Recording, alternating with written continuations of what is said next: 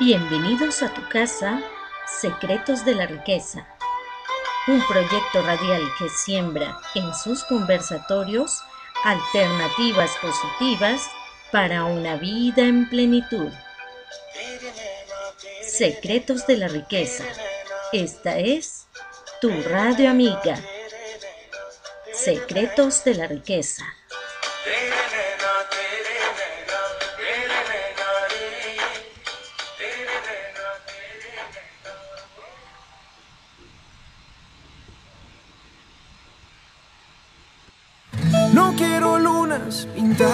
Azul no me hacen falta cuando estoy contigo. No quiero un yate ni una vida cool.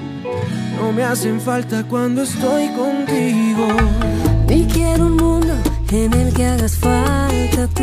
No me hace falta cuando estoy contigo.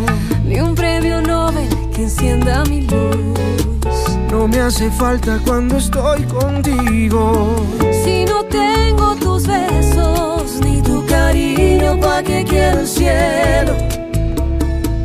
Si no estás a mi lado, no me sirve el mundo entero y lo que quiero simplemente es verte y quiero tan solo un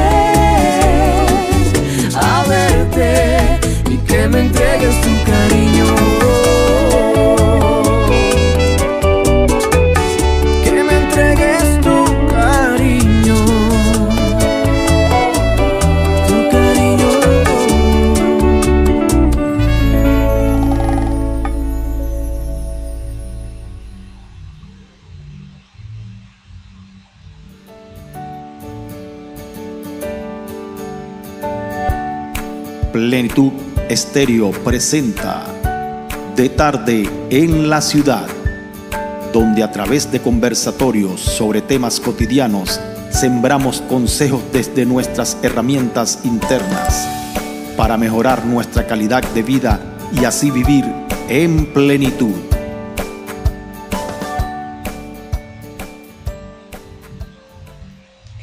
Muy buenas tardes, sean todos bienvenidos a esta tu casa, Secretos de la Riqueza.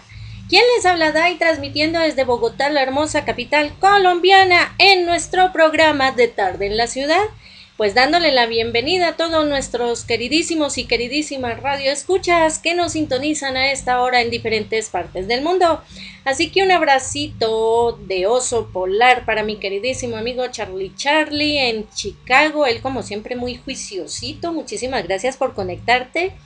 Amado Cubano en Miami también, un fuerte abrazo, muchísimas gracias por estar ahí siempre juiciosito también muy pendiente del programa y pues bueno, también a nuestros amigos que tenemos en modo incógnito, incógnitas, incógnitos, también un fuerte abrazo para cada uno de ustedes. Y damos inicio con una nueva emisión de los viernes, ¿no? De tarde de cuentos o tarde de cuentería. Vamos a disfrutar de esta hermosísima tarde, noche, madrugada, pues para algunos que están al otro extremo del mundo. Y pues bueno, vamos a amenizar el ambiente con una deliciosa bebida, con un buen café, un delicioso tereré, un mate, un tecito, un jugo de piña, bueno, lo que gusten. Lo importante es que tengan una bebida bien sabrosa y que pues estén siempre dispuestos alegremente a compartir este hermoso tiempo, este hermoso espacio aquí conmigo. Y pues bueno, sin más ni más, vamos a dar comienzo a nuestro primer cuento del día de hoy a ver, vamos a compartir unos cuentos que nos envía Charlie Charlie desde Chicago, así que vamos a iniciar con nuestro primer cuento. Este primero se llama Una cama para ocho.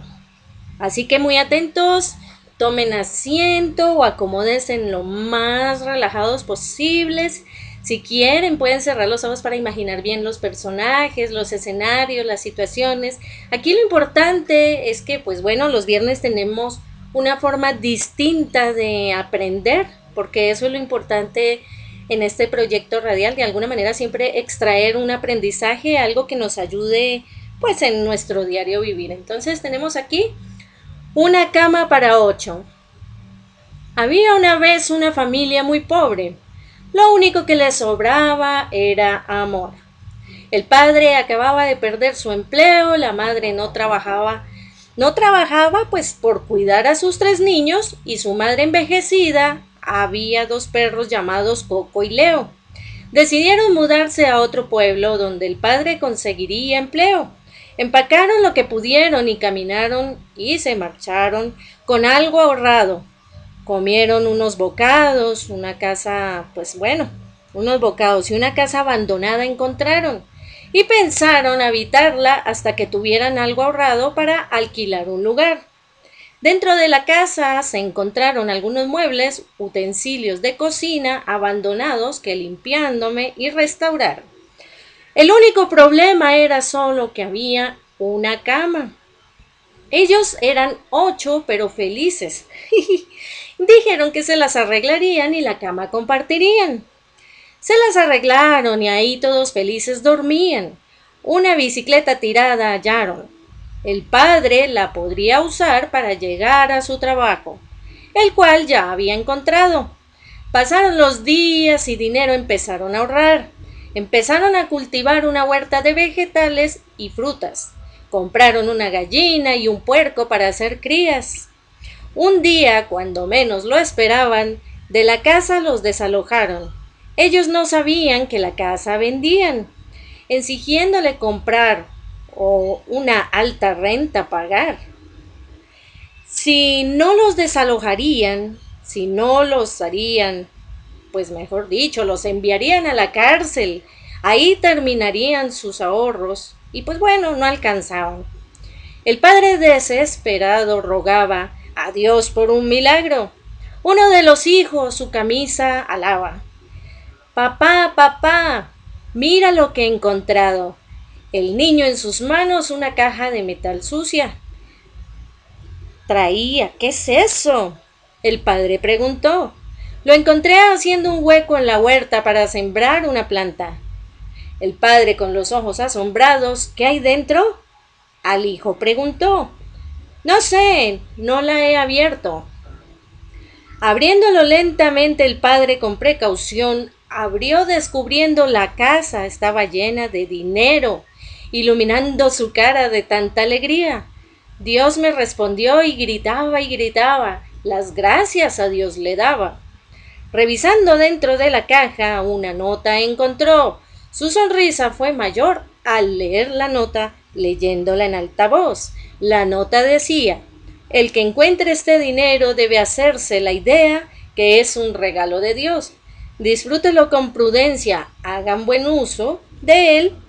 Pudieron comprar la casa, con el tiempo varias camas compraron, pero al final de la noche terminaban durmiendo los ocho en la misma cama.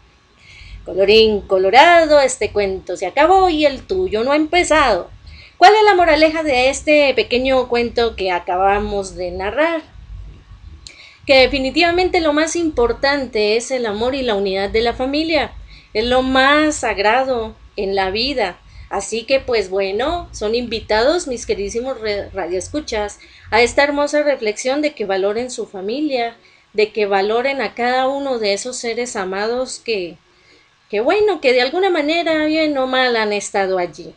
Así que pues muy bueno, no me imagino una cama donde se acuesten ocho personitas. No más con tres ya es bastante complicado, pero bueno, eso lo hace el amor. Vamos con nuestro siguiente cuento que nos envía Charlie. Charlie, ¿qué nos dice lo siguiente? El perro y el clavo.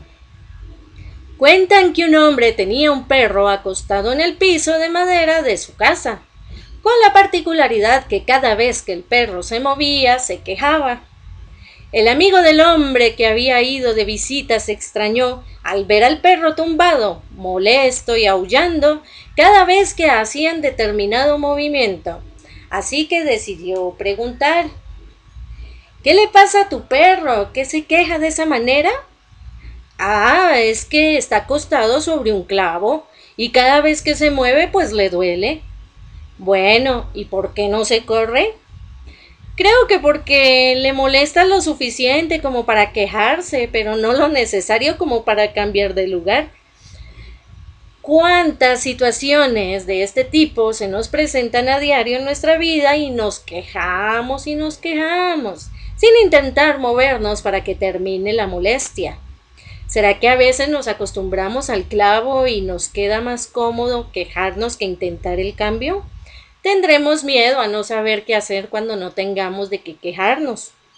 ¿Cuánto hay para pensar y mucho más para hacer?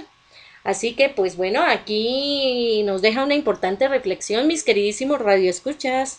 ¿Cuántas veces no nos quejamos y nos quejamos y no tomamos acción frente al hecho, no?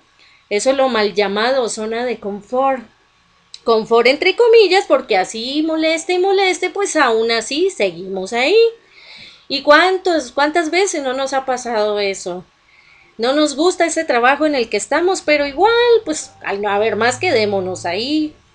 Que bueno, definitivamente los compañeros de vecindario son terribles, son insoportables. ¿Toca aguantarlos? Bueno, esa es otra de las famosas, eh, otro clavo que hay que sacar, ¿no? ¿Cuántas veces en las relaciones de pareja también te aguantas a que te peguen, te maltraten, te insulten, etcétera? ¿Cuántas veces amigos, amigos que enseñan malas cosas, que llenan de cizaña tu vida y aún así te quedas ahí porque de alguna manera mm, te sientes cómodo ahí? Así que no, pues no hay opciones, mis queridísimos radioescuchas, de quejarte, si no haces algo al respecto. Y eso es lo que nos lleva a la reflexión, este cuento que acabamos de leer. Aquí también nos comparte otro muy, muy chévere, muy chévere que nos comparte Charlie. Charlie que nos dice lo siguiente, y es un cuento así como más para niños y adolescentes, aunque la cuentería va bien para todo mundo. Roberto era un niño muy feliz. Era un amante de los animales y siempre les daba de comer. Era un niño aplicado en el estudio y no tenía problemas económicos. Era de una familia acomodada, es decir, no le faltaba nada. Y poco a poco, mientras fue creciendo, se dio cuenta que estaba, pues, que necesitaba de alguien a su lado, ¿no? Que supiera quererlo y amarlo y por supuesto que tenga sus mismos gustos.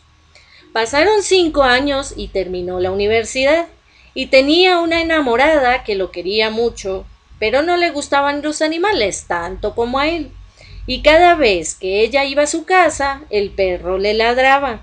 Ella no estaba interesada en él, solo le gustaba el dinero y pretendía quererlo una vez. Ah, bueno, el chico la encuentra en la calle mientras él hacía actos de buena fe con los animales dándole cobijo y atención y la vio con un chico que era más acomodado que él. Se sorprendió y vio, uy, y vio que hubiera podido esperar más tiempo y no apresurarse a las cosas porque él ya lo tenía todo y que la novia podía esperar. Después ellos rompieron y el chico siguió cumpliendo más de tiempo. Ella era diferente, era amable, bueno, era muy agradable, noble y con un corazón inmenso. Esta chica había sido la correcta. Con ella se casó, adoptaron un perrito y a dos varones. Ahora sí la familia estaba completa. ¿Cuál es el mensaje que nos deja este hermoso cuento, mis queridísimos radioescuchas? Pues que amores hay muchos, pero los verdaderos toman un poco más de tiempo y para eso hay que ser pacientes. ¿Cuántos no se meten de cabeza a esas relaciones infructuosas? Por ver una cara bonita o, un bolsillo lleno de dinero, pues con eso se quedan. O puede que sea una chica mal hablada, mal vestida, degenerada, etc. Pero bueno, algo les llamará la atención y cuando se estrellan, sean duro contra el mundo, entonces ahí sí, como que sientan cabeza y tratan de direccionar sus vidas. No nos fijemos, mis queridísimos radioescucha, no nos dejemos deslumbrar por tanta belleza, por tanto éxito, por tanto dinero. Dios nos tiene a cada uno la persona correcta. Así que dejen de actuar con afanes y si tienen 50, 60 años y no se han casado, tranquilos, que de que les llega la susodicha o el susodicho, les llega. Aquí nos comparte Mao Cubano lo siguiente, lo vamos a leer. Los tres leones. Cuenta la historia que en la sabana, en la sabana africana vivían tres leones muy fieros, jóvenes y de aspecto regio. Un día el mono, representante elegido por los animales, los convocó a todos a una reunión y les dijo Todos sabemos que el león es el rey de los animales, pero aquí tenemos un problema. Actualmente tenemos tres leones. Los tres leones son muy fuertes y jóvenes. ¿A cuál de ellos debemos obedecer? ¿Cuál deberá sustituir al viejo rey muerto? Los tres leones pues se enteraron de esta reunión y se decían a sí mismos, es verdad, tiene razón, los animales, una selva, pues no puede tener tres reyes. Pero los tres leones no deseaban luchar entre sí, puesto que habían crecido juntos y eran amigos. Entonces, ¿cómo descubrir quién era el sucesor más adecuado?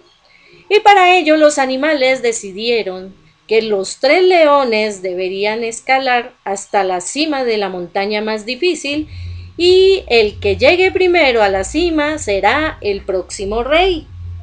La montaña difícil era muy alta y complicada. Sin embargo, los tres leones aceptaron el desafío. Todos los animales fueron a despedirlos en su aventura. El primer león intentó escalar la montaña y no pudo llegar. El segundo león empezó con mucho entusiasmo, pero tampoco pudo llegar a la cima. El tercero, a pesar de todo su esfuerzo, bajó sin haberlo logrado. Todos los animales estaban impacientes y curiosos. Si los tres leones fueron derrotados por la montaña difícil, ¿cómo elegirán a su rey? En ese momento un águila grande en edad y en sabiduría le dijo Yo sé quién debe ser nuestro rey. ¿Cómo puedes saberlo tú con tal seguridad? preguntaron los animales. Es fácil, dijo el águila. Yo estaba volando cerca de ellos cuando bajaban derrotados de la montaña, y oí lo que cada uno de ellos dijo en la montaña. El primero de ellos dijo, Montaña, me has vencido. El segundo león dijo, montaña, reconozco que me has derrotado. Y el tercer león dijo, montaña, me has vencido por ahora, porque tú ya llegaste a tu tamaño final. Pero yo aún estoy creciendo. El tercero, a pesar de la derrota, tiene mentalidad de vencedor, concluyó el águila. Muchísimas gracias, Mao Cubano, por enviarnos este hermoso cuento y nos deja para lección lo siguiente. La fortaleza la define prácticamente nuestra manera de pensar. Eh, los pensamientos son el motor, ¿no? El motor de la fuerza de voluntad. Si nosotros vemos más allá del gigante que se nos pueda presentar enfrente o del miedo que podamos sentir, pues vamos a encontrar lo que siempre hemos estado buscando e incluso mejores oportunidades, mejores cosas. ¿Cuántas veces no nos ha dado miedo tal vez aceptar un buen empleo porque no, no nos vemos aptos para alcanzarlo o para desarrollarlo? ¿Cuántas veces de pronto se ha rechazado una personita porque sencillamente pues no, no te sientes merecedor o merecedora de ese amor? ¿Cuántas veces no has dejado las grandes oportunidades de la vida sencillamente porque te ves incapaz de poder lograr las metas propuestas, ¿no? Entonces, como reflexión de este hermoso cuento, pues definitivamente, aunque veamos tremendo gigante enfrente de nuestros ojos, pensemos que podemos llegar mucho más, mucho más allá de ello por la sencilla razón de que todavía estamos evolucionando, todavía estamos creciendo y todavía estamos aprendiendo. Así que pues Mao Cubano, muchísimas gracias por tu buen cuento, estuvo muy muy muy chévere. Así que pues bueno, espero opiniones lo que nos quieran compartir, se abre el chat de mixlr.com slash secretos de la riqueza o también el chat por Facebook. Eh, me pueden encontrar como vida plena. Ahí pueden enviarme sus cuentos o pueden enviarme sus opiniones, lo que quieran compartir.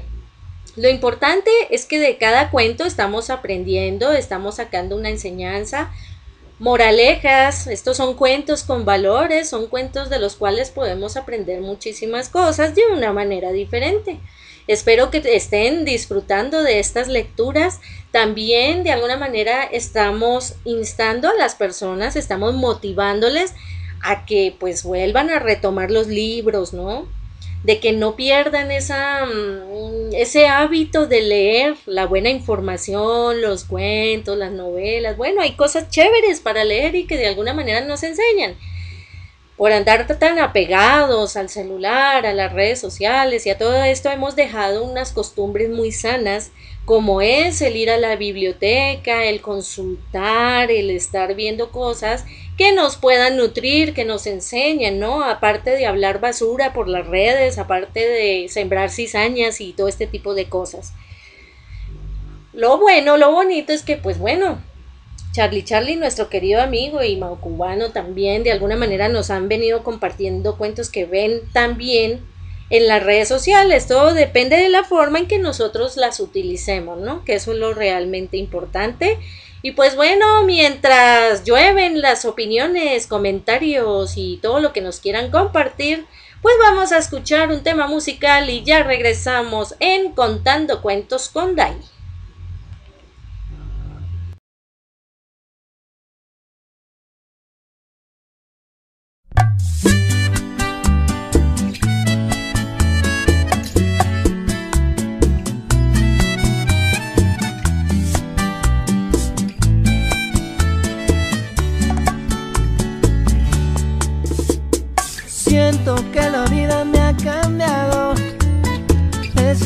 Matizas lo adorado. He perdido tanta cosa, tanta sensibilidad. Que a mí me parece tan extraño pensar que sigues haciendo daño. Para mí no es nada fácil tanta frialdad. Nuevamente te soñé Sigo preguntándome por qué me desperté justo en el momento en que yo te besé. ¿Por qué te has ido? Nuevamente te soñé y sigo preguntándome por qué me desperté justo en el momento en que yo te abracé. ¿Por qué te has ido?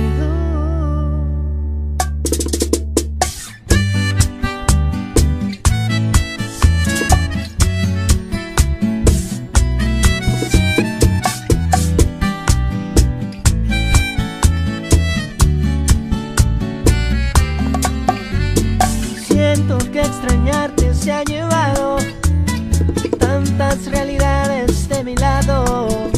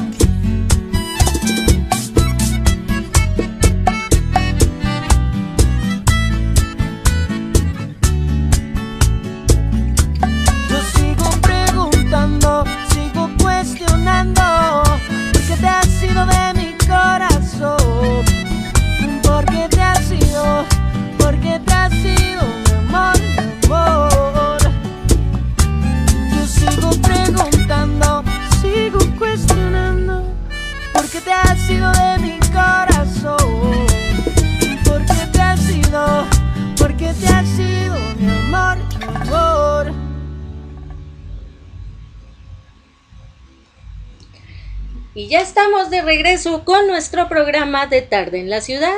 ¿Quién les habla y transmitiendo desde Bogotá, la hermosa capital colombiana? Y pues bueno, aquí en nuestra emisión de cuentería, estamos en tarde de cuentos. Recordemos que los viernes es una alternativa de aprendizaje muy diferente a las secuencias que llevamos normalmente en la radio.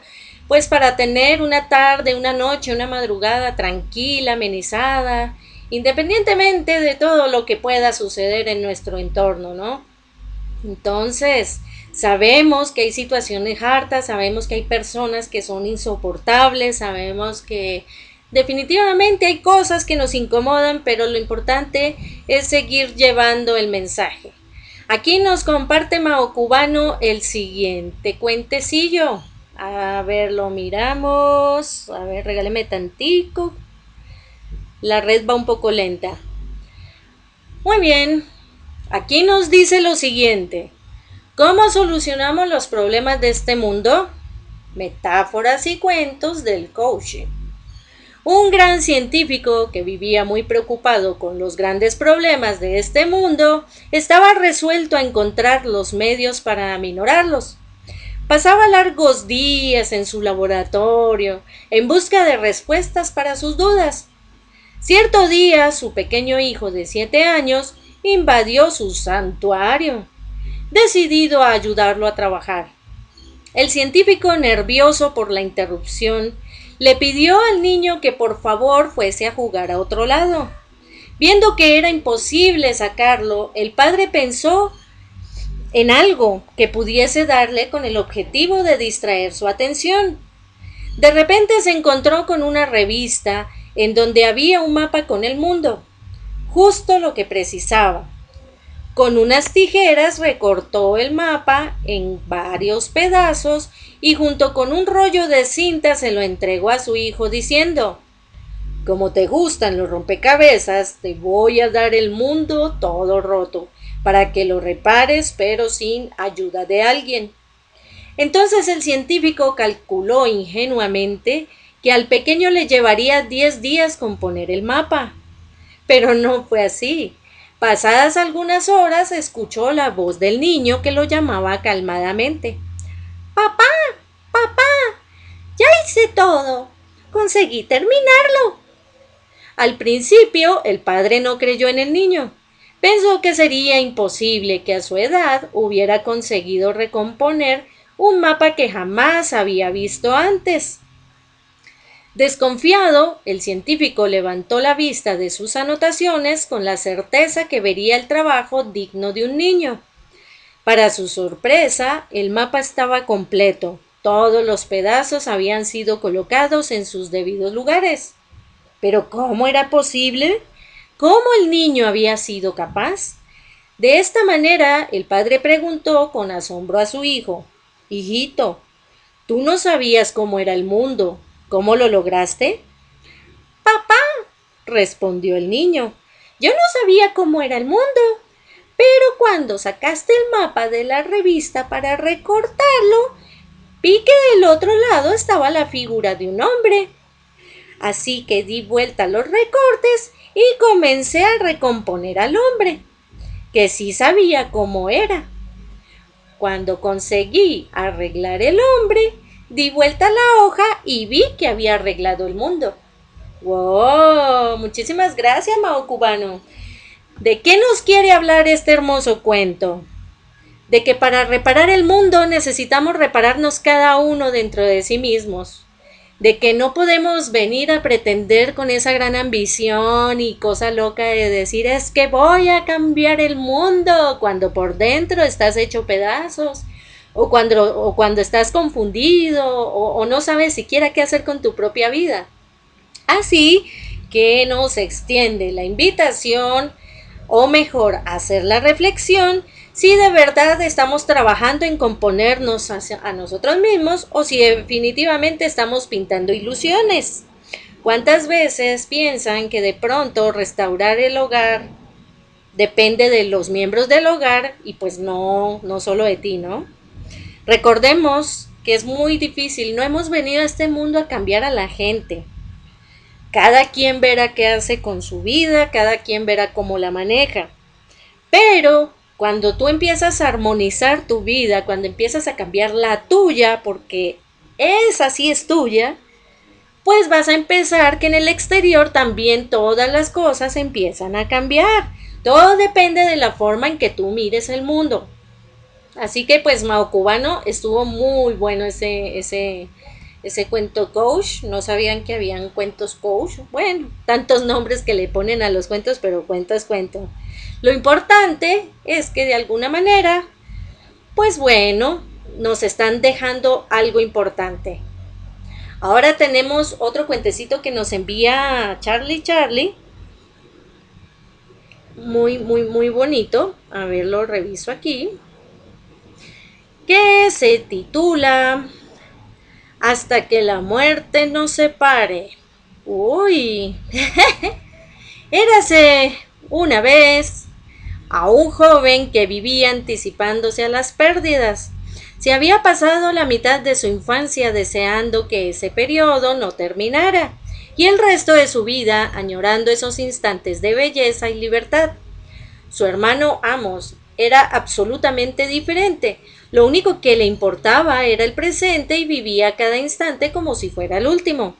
Entre Amos y Ezra había una extrema conexión. Tal es así que cuando eran pequeños solía incluso enfermar juntos.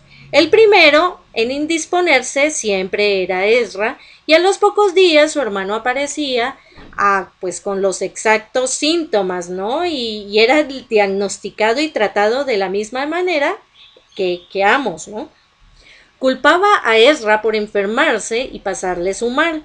Sin embargo, no había días que disfrutara más que aquellos que transcurría encerrado junto a su hermano. El tiempo pasó y las circunstancias provocaron que entre los hermanos se abriera un abismo. La muerte de los padres fue un detonante importante de aquella separación, ya que Ezra le costó mucho aceptarla y cada vez que se veían se echaba a llorar desconsoladamente como cuando era niño. Amos decidió que no podía seguir viéndolo porque tarde o temprano conseguiría él también que cayera pues en ese pozo oscuro del que Ezra no mostraba indicios de querer salir. Además, Amos pensó que si dejaba de ver a su hermano evitaría morir joven, cosa a la que le tenía muchísimo miedo. Estaba convencido de que por la forma de ser de Ezra pronto enfermaría de algo grave y si él lo sabía posiblemente desarrollaría la misma dolencia. Y si de algo estaba seguro era de no querer morir. Amos no estaba tan equivocado. Ezra enfermó gravemente a los 30 años y debió someterse a dos largos años de tratamiento y sufrimiento. En la más absoluta soledad al regresar a su casa, el mismo día en el que le habían dado de alta, encontró un mensaje en el contestador de su teléfono. Su hermano Amos acaba de fallecer de la misma enfermedad que él, pues que él había vencido. Órale, este sí estuvo cruel. Muchísimas gracias, mi queridísimo amigo Charlie Charlie. ¿Cuál es la reflexión que nos mueve este cuento que acabamos de leer? Que lo primero a lo que le tememos es lo primero que llega. Si tú tienes miedo a ser pobre, va a ser muy difícil que levantes cabeza en tu economía. Si le tienes miedo a las personas infieles, las vas a atraer como un imán. ¿Por qué? Porque el pensamiento atrae. La mala vibra es la que atrae. Si le tienes miedo a algo, eso es lo que vas a atraer. Después te estás preguntando, pero ¿por qué me pasa esto a mí? ¿Yo qué he hecho para merecer esto? Pues resulta que vas a tener que analizar qué es lo que siente tu corazón, qué es lo que hay en tus pensamientos que está atrayendo esa mala suerte, entre comillas, o esas mm, situaciones tan malucas que se han venido presentando. Entonces, pues, ¿qué fue lo que mató al hermano? Prácticamente ese miedo a morir, ¿no? Cosa que no le pasó al que siempre sufría las enfermedades, al que siempre le comenzaban los malestares y que de alguna manera lo venció, porque no le metió mente a esa enfermedad. Eso es lo que nos pasa a nosotros como seres humanos. ¿Qué es lo que nos mata? Nos mata esos pensamientos negativos nos mata esa mala actitud. Entonces, si tienes miedo de algo, pues no queda de otra más que afrontarlo. Si tienes miedo a ser vencido por algo que no te gusta, pues vas a tener que tener mucho cuidado y no echarle tanta mente para que no termine destruyéndote. Ahora aquí les traigo yo mi siguiente cuentecillo, que este está muy muy bueno. Hay varios con el mismo nombre, pero este está muy bueno.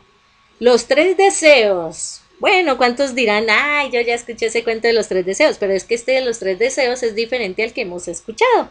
Hay varios. Este es hecho por Pancho Centeno en Colombia, aquí en mi país. Y el cuento nos dice lo siguiente. Ellos son una pareja infeliz. Ha pasado mucho tiempo desde que se casaron y, casi ni se hablan, como si se lo hubiera dicho todo. Es evidente que ya no existe el amor en esta relación. Todo el amor que tenían, pues se lo legaron a sus hijos, quienes se marcharon de casa hace algunos años, quedando solos y en el hastío. Él es un coleccionista de cosas viejas. Una noche regresó a su casa con una lámpara que compró en una tienda de antigüedades. La coloca sobre la mesa del comedor Enciende el televisor para ver el noticiero al mismo tiempo que le exige a su mujer. Ya puedes servirme la cena. Tengo mucha hambre. Ella simula no escucharlo, como siempre. Está sentada en la sala leyendo una novela de amor. Es una buena lectora. Y aquella novela le trae recuerdos de años pasados y lejanos. De pronto repara en la lámpara que su marido ha traído a casa y piensa que se parece a la que siempre dibujan en el cuento de, Aladino. Entonces cierra el libro, se levanta del sillón, toma la lámpara y en broma la frota tres veces. Como en el cuento de la lámpara brota una luz brillante y también un genio con turbante y zapatillas de satín. Ante el estruendo que se produce, el marido retira su atención del televisor y se dirige al comedor. Los dos estaban sorprendidos, él más que ella, puesto que ella ya conocía la historia. El genio liberado les dice que les va a cumplir tres deseos, pero la siguiente manera. Un deseo para ella, otro para él y uno más que deberán pedir de común acuerdo entre los dos. Tienen hasta una hora para decidirlos, dice el genio satinado mientras esfuma ante atónita pareja. ¿Y ahora qué? dice el marido. Hmm, no sé, contesta la esposa. Piensa en tu deseo que yo pensaré en el mío. Está bien, dice el marido, pero mientras tanto quiero mi comida, un par de huevos fritos y un chorizo. No ha terminado de decir chorizo cuando dos huevos y un chorizo aparecen sobre la mesa. ¿Pero qué es esto? exclama horrorizado el sorprendido marido, alegando hacia el lugar por donde se esfumaba el genio. Este no fue mi deseo, no fue eso lo que quise pedir. Me estaba refiriendo a la comida que pues debía servirme mi mujer, no a mi deseo. Eso no es justo. ¡Qué tonto eres! dice la mujer con una pequeña y sarcástica sonrisa dibujada en sus labios. Has desperdiciado tu deseo, pero me has ahorrado el tener que prepararte tu comida, lo cual te agradezco inmensamente. Al menos cómete los huevos y buen provecho. El marido se los come y tal como le desea a su mujer, le caen muy bien y le aprovechan. No dice la mujer. No fue eso lo que verdaderamente deseé. Buen provecho es tan solo un decir, algo que se le desea a alguien que está a punto de comer. Eso es injusto. En ese momento el genio aparece y les recuerda que les queda un solo deseo, pero que deben pedirlo de común acuerdo. Acto seguido se desaparece. ¿Y ahora qué? vuelve a decir el marido. Hmm, pues no sé, contesta la mujer. Creo que los dos hemos hecho el tonto con nuestros deseos. Nos portamos como dos egoístas. Mejor pensemos bien qué es lo que queremos pedir para los dos. No se me ocurre nada, dice ella, Estoy leyendo una novela de amor sobre una pareja que ha dejado de amarse por culpa del tiempo. Como nosotros, compara él. Sí, como nosotros, confirma ella. ¿Y qué le sucede? Se interesa él. Al final, se vuelven a enamorar como cuando se conocieron la primera vez, cuenta ella. ¿Te gustaría que me volviera a enamorar de ti? Pregunta él. Me gustaría. Odio tu ausencia y ese silencio tuyo que solo sabes romper cuando exiges tu comida. Hmm, se queja ella. Bien, ¿por qué no lo intentamos? Sugiere él. Solo si tú también lo deseas, condiciona ella. Lo deseo más que a nada en el mundo, confiesa él. Mientras hablan, él y ella se toman de la mano por primera vez en muchos años y se miran a los ojos. Es evidente que el tiempo ha transcurrido sin piedad. Son notorias las huellas de sus historias en la piel. Sin embargo, en aquel instante, sienten latir sus corazones al ritmo de los corazones de un par de adolescentes que se acaban de encontrar en la vereda tropical de Ataño. Entonces se regalaban una sonrisa y luego un beso que apenas si roza los labios, pero que va impregnado de pequeñas promesas y esperanzas. Allí sentados en el sofá de la sala, confundidos en el amor de los abrazos, esperan ansiosos la aparición del genio de la lámpara, a quien le pedirían como tercer deseo que les conceda la oportunidad de volverse a enamorar pero pasan las horas y el genio de la lámpara no aparece. Tampoco hace falta que lo haga. Su tercer deseo ya se estaba cumpliendo. Órale. Muy bonito este hermosísimo cuento. ¿Cuántas veces hemos deseado cosas que a la final pues ni nos ayudan, ni nos aportan, ni nos dan, ¿no? ¿Cuántas veces ni siquiera sabemos qué es lo que queremos para nosotros. Eh, es muy importante aquí, mis queridísimos radioescuchas, que seamos conscientes al momento de pedir nuestro deseo. Algunos tienen la costumbre de pedir el deseo a la estrella fugaz, otros piden sus deseos en una oración, otros piden un deseo en meditación, no importa el medio en que lo hagan para pedir su deseo, ¿no? Lo importante es que lo que deseen en su corazón sea algo que les ayude en sus vidas, que les ayude pues en su, con su familia, con sus situaciones, pero sobre todo que los ayude a crecer y a ser personas llenas de conciencia, llenas de amor, personas con respeto, con tolerancia, ¿no? Que de alguna manera poco a poco estas situaciones nos ayuden a madurar y a ser mejores seres humanos. Muy bonito cuento. Aquí nos envía uno, Charlie Charlie, que se titula, a ver cómo dice por aquí. Se titula, se titula Abismos. Dice lo siguiente.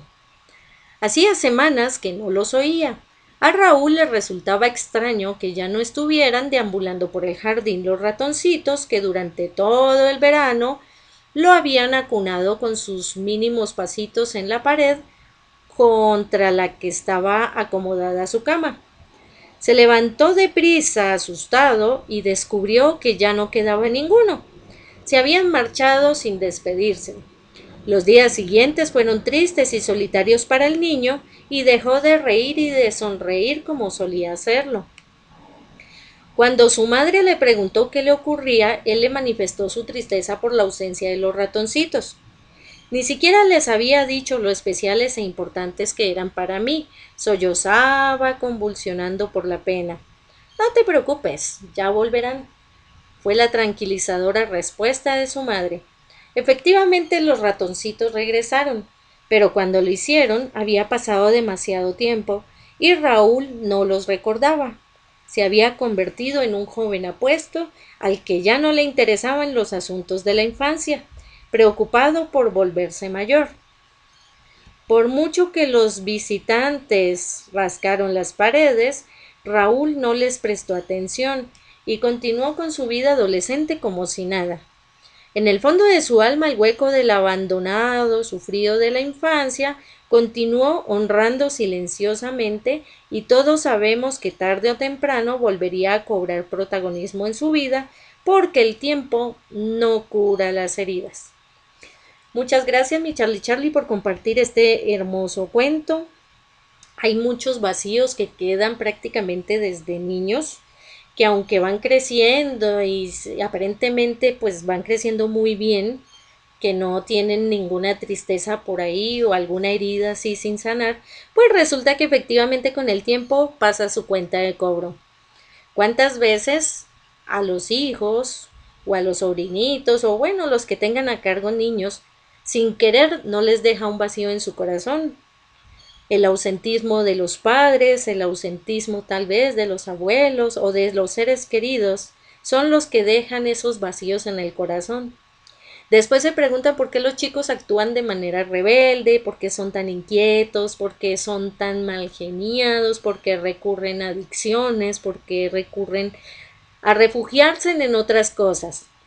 Y es justamente, precisamente por ese vacío que se deja de niños. Bueno, sabemos que hasta cierto punto la responsabilidad de los chiquitines les concierne a los cuidadores, llámense padres, llámense niñeras, lo que sea. Pero recordemos que todos los seres humanos, a partir de la edad en que nosotros tenemos uso de razón, conciencia y capacidad de ver por nosotros mismos, ahí ya no cedemos más responsabilidades y ya no tenemos por qué culpar a los demás por la suerte que vaya con nosotros de ahí en adelante. Hay muchas personitas que dicen, yo soy malo porque mis padres me pegaron, me insultaron, me trataron horrible y por eso yo soy así y es que la letra con sangre entra y no sé qué. Pero resulta, mis queridísimos radioescuchas, sí, hay muchos niños que pues han nacido en hogares difíciles, pero no todos los niños son malos. Lamentablemente hay personas que eligen ese destino, que eligen ser malos, que eligen ser delincuentes, que eligen ser maldadosos. Y se escudan en su pasado, se escudan en su infancia cuando nosotros tenemos la decisión de hacer lo que queramos con nuestra vida. Así que pues este cuento nos deja de reflexión lo siguiente. Ya dejemos de andar llorando por cosas pasadas. En nuestras manos está la responsabilidad de nuestra propia existencia. Dejemos de andar culpando a otros y asumamos la responsabilidad. Enderecemos nuestros pasos y sabemos y somos conscientes de que estamos obrando mal. Así que es muy importante tener en cuenta esos abismos y no crean que el alcohol, las drogas, el exceso de mujeres, el exceso de hombres, el sexo ilícito y toda esa cuentería les va a solucionar la vida. Porque como todo, la juventud también se acaba. Y la edad sigue, la vida sigue, la vida no para. No puedes pretender que tienes, eh, que eres Highlander el inmortal y que pues puedes hacer todo lo que quieras y que pases por encima de las demás personas.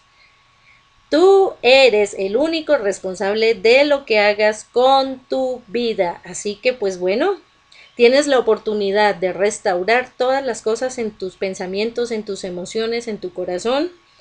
O pues sencillamente te puedes fregar, te puedes quedar ahí tiradote llorando sobre la piedra que te hizo caer. Tienes esas dos opciones, suena crudo, suena feo, pero es la realidad. No podemos esperar a que vengan y nos cambien la vida. Nosotros mismos somos los que podemos cambiar nuestra existencia para bien o para mal. Así que pues bueno, mis queridísimos radioescuchas, espero que estos cuentos de alguna manera les hayan mm, dejado reflexión. Están muy calladitos, eso me aturde. ¿Qué pasa, chicos? Están muy atentos oyendo, pero... Mm. Pues mientras tanto, pues yo les voy a leer un último cuentecillo que está muy, muy, muy, muy chévere. Que se titula, a ver.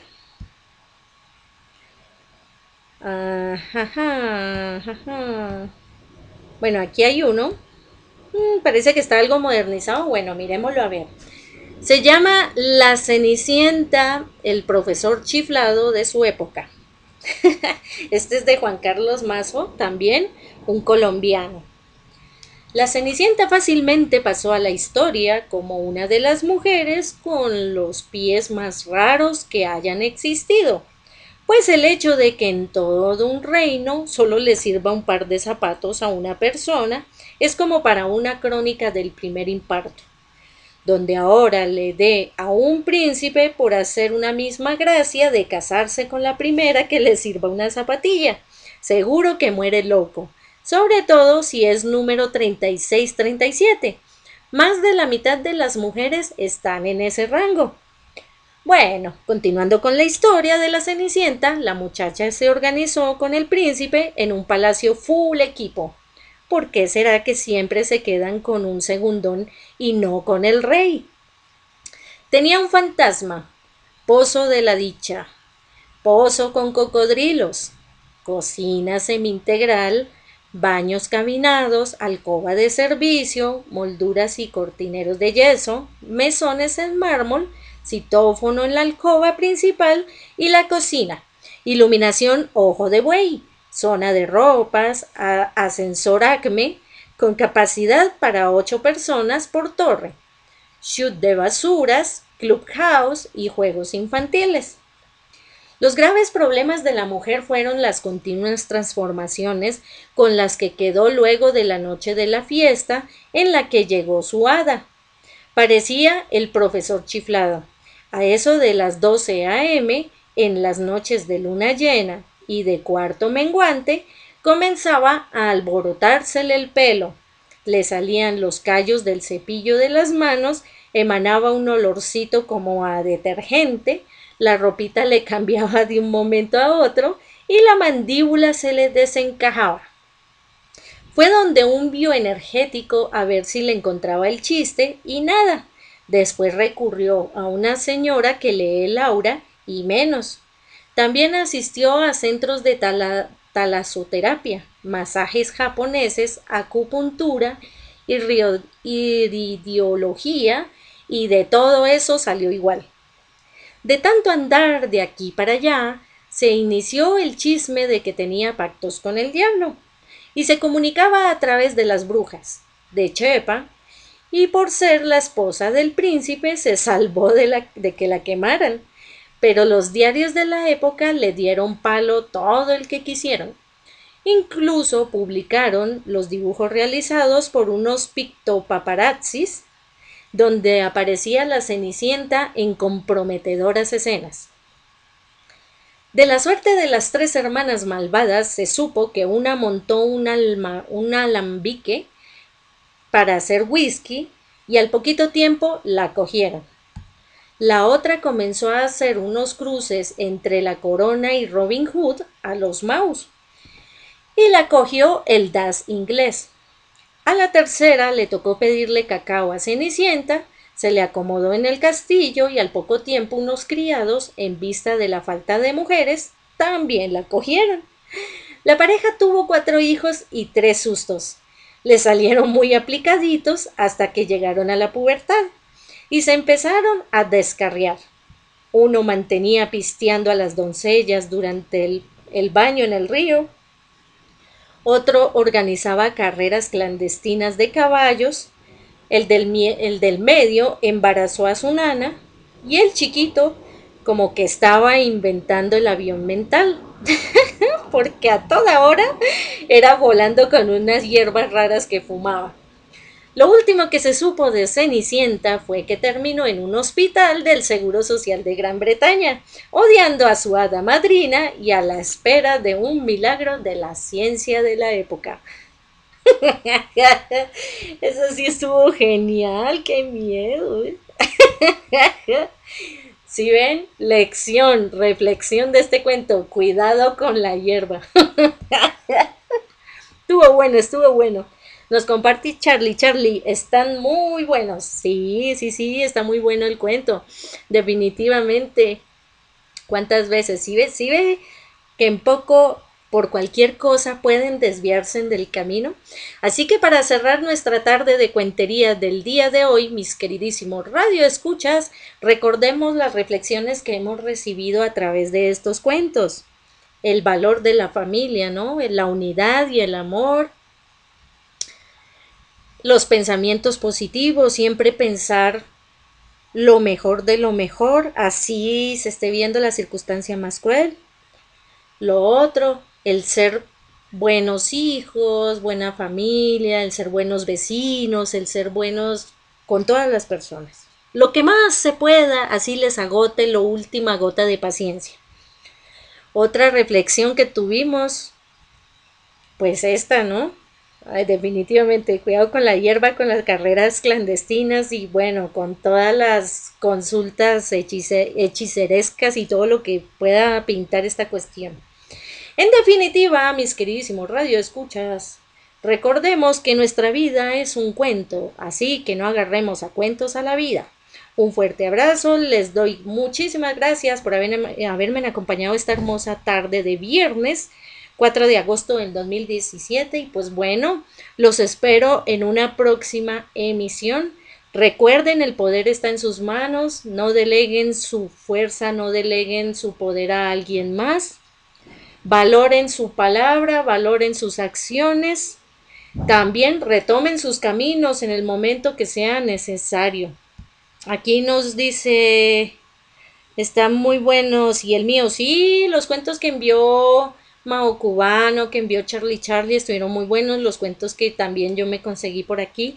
Es muy bonito contar con la participación de cada uno de ustedes, así que pues bueno, confiando en Dios, que tengan un feliz fin de semana. Dios primero nos, nos encontramos por aquí el lunes a la misma hora por el mismo canal. Recordemos, 4 de la tarde hora Colombia y México.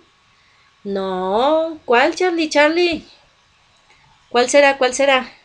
A ver si lo alcanzamos a leer. Tenemos un minutín. Muy bien. A ver aquí. Nahuel quiere cantar. Este es el último cuento que nos quiere compartir Charlie Charlie y dice lo siguiente.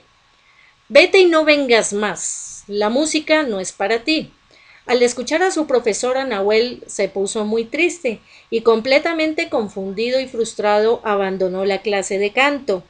No hay nada más triste para un niño que oír de los labios de un mayor en el que confía que justo lo único que desea hacer en su vida no es para él.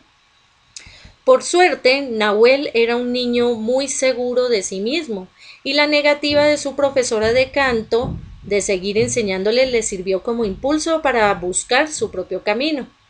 Le esperaban momentos de mucha desesperación que sabría enfrentar con todas sus energías. Comenzó escuchando todo lo que le llegaba a sus manos y entrenando su oído con disciplina. Una tarde se dijo si aprendemos a hablar imitando, ¿por qué no hacer lo mismo con la música? Así fue como empezó a imitar a sus cantantes favoritos, pero tampoco conseguía demasiado con ello. Podía imitarlos, pero algo había en su voz que sonaba sumamente raro y descontrolado. Una tarde, mientras dejaba pasar el día sentado en el banco de un parque, se le acercó un joven que tenía un inmenso armatroste en una mano, su contrabajo. Se pusieron a conversar. Nahuel no perdía un solo momento para aprender más cosas relacionadas con el mundo de la música, del que se sentía totalmente enamorado. En un momento el joven le dijo Tú tienes una voz maravillosa. Tu problema es que no confías en ti e intentas hacer lo que hacen otros. No dejas fluir tu propia voz. Sería bueno que tomaras clases para aprender cuestiones importantes respecto a la técnica, pero antes de ello tienes que encontrar tu voz. Desde ese día la vida en Nahuel cambió para siempre. Comenzó a soltarse y lo que encontró que era capaz de hacer con su voz lo dejó asombrado. Atrás había quedado ese día de la profesora, el día que la profesora lo echó de clase, pero no en vano. Una tarde, mientras ella disfrutaba de un concierto importante que se realizaba en su ciudad, descubrió que Nahuel era uno de los cantantes principales. Al final el concierto se le acercó y le pidió disculpas por haberlo tratado tan duramente aquella tarde.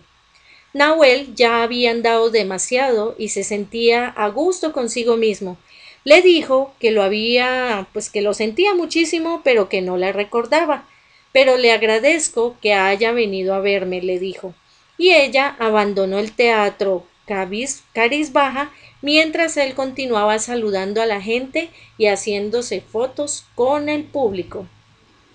Pues muy bonito este cuento, mi queridísimo Charlie Charlie, para cerrar esta tarde de cuentería, en el que definitivamente nadie puede pasar por encima de nuestros sueños. Lo que pasa es que nuestros sueños se deshacen cuando intentamos realizarlo de manera de copia y no de original. Eso pasa cuando de alguna manera nos queremos parecer a alguien y buscamos un modelo del que aprender. Pero aquí lo importante es que cada uno es un ser único y que cada uno tiene un don, tiene un talento que explotar. Y lo importante es destellarlo siendo tal cual como eres tú. Así que pues bueno, no siendo más el motivo de la presente, ahora sí mi Charlie Charlie, no quedo en deuda contigo. Te envío un fuerte abrazo, igual a todos nuestros queridísimos y queridísimas radio escuchas, que la pasen chévere este fin de semana y Dios primero nos escuchamos el lunes de 4 a 5 hora Colombia, México, de 5 a 6 hora Chile, Venezuela, Miami y Argentina. Fuerte abrazo, bendiciones. Bye bye.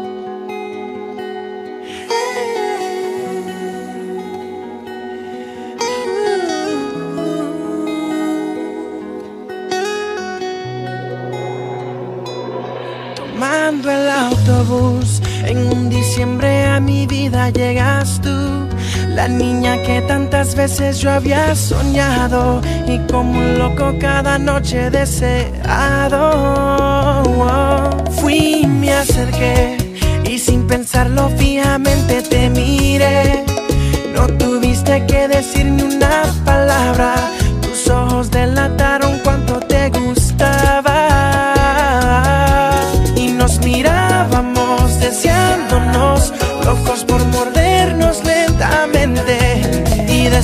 momento hasta el día de hoy es algo espiritual con solo verte. Ah, oh. ¿Por qué tan solita? Si tú eres todo lo que mi alma necesita. Dame tu amor para besarte tu boquita. Dime que si veré de nuevo esa sonrisa. Nunca solita, aunque se hunda la tierra mi princesita. Aunque en la Antártica ya pronto se derrita, yo no me muevo de tu lado, señorita. Porque tan solita. nunca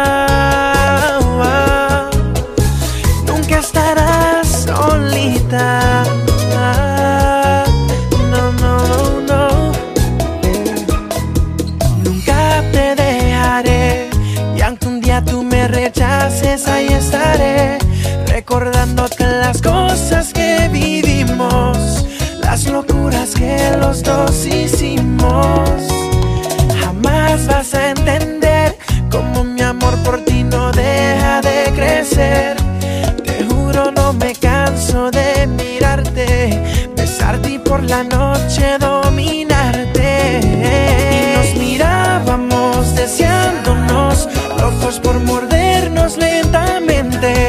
Y desde ese momento hasta el día de hoy es algo espiritual con solo verte.